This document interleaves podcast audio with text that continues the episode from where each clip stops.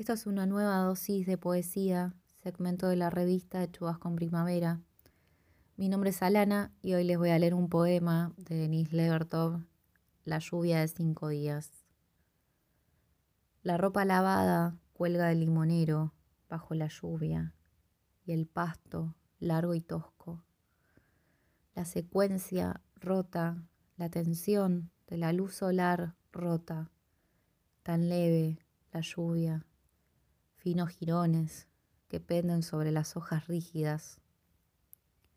Vestite de rojo, arranca los limones verdes del árbol. No quiero olvidar lo que soy, lo cardió en mí y colgar limpia y lánguida como un vestido vacío.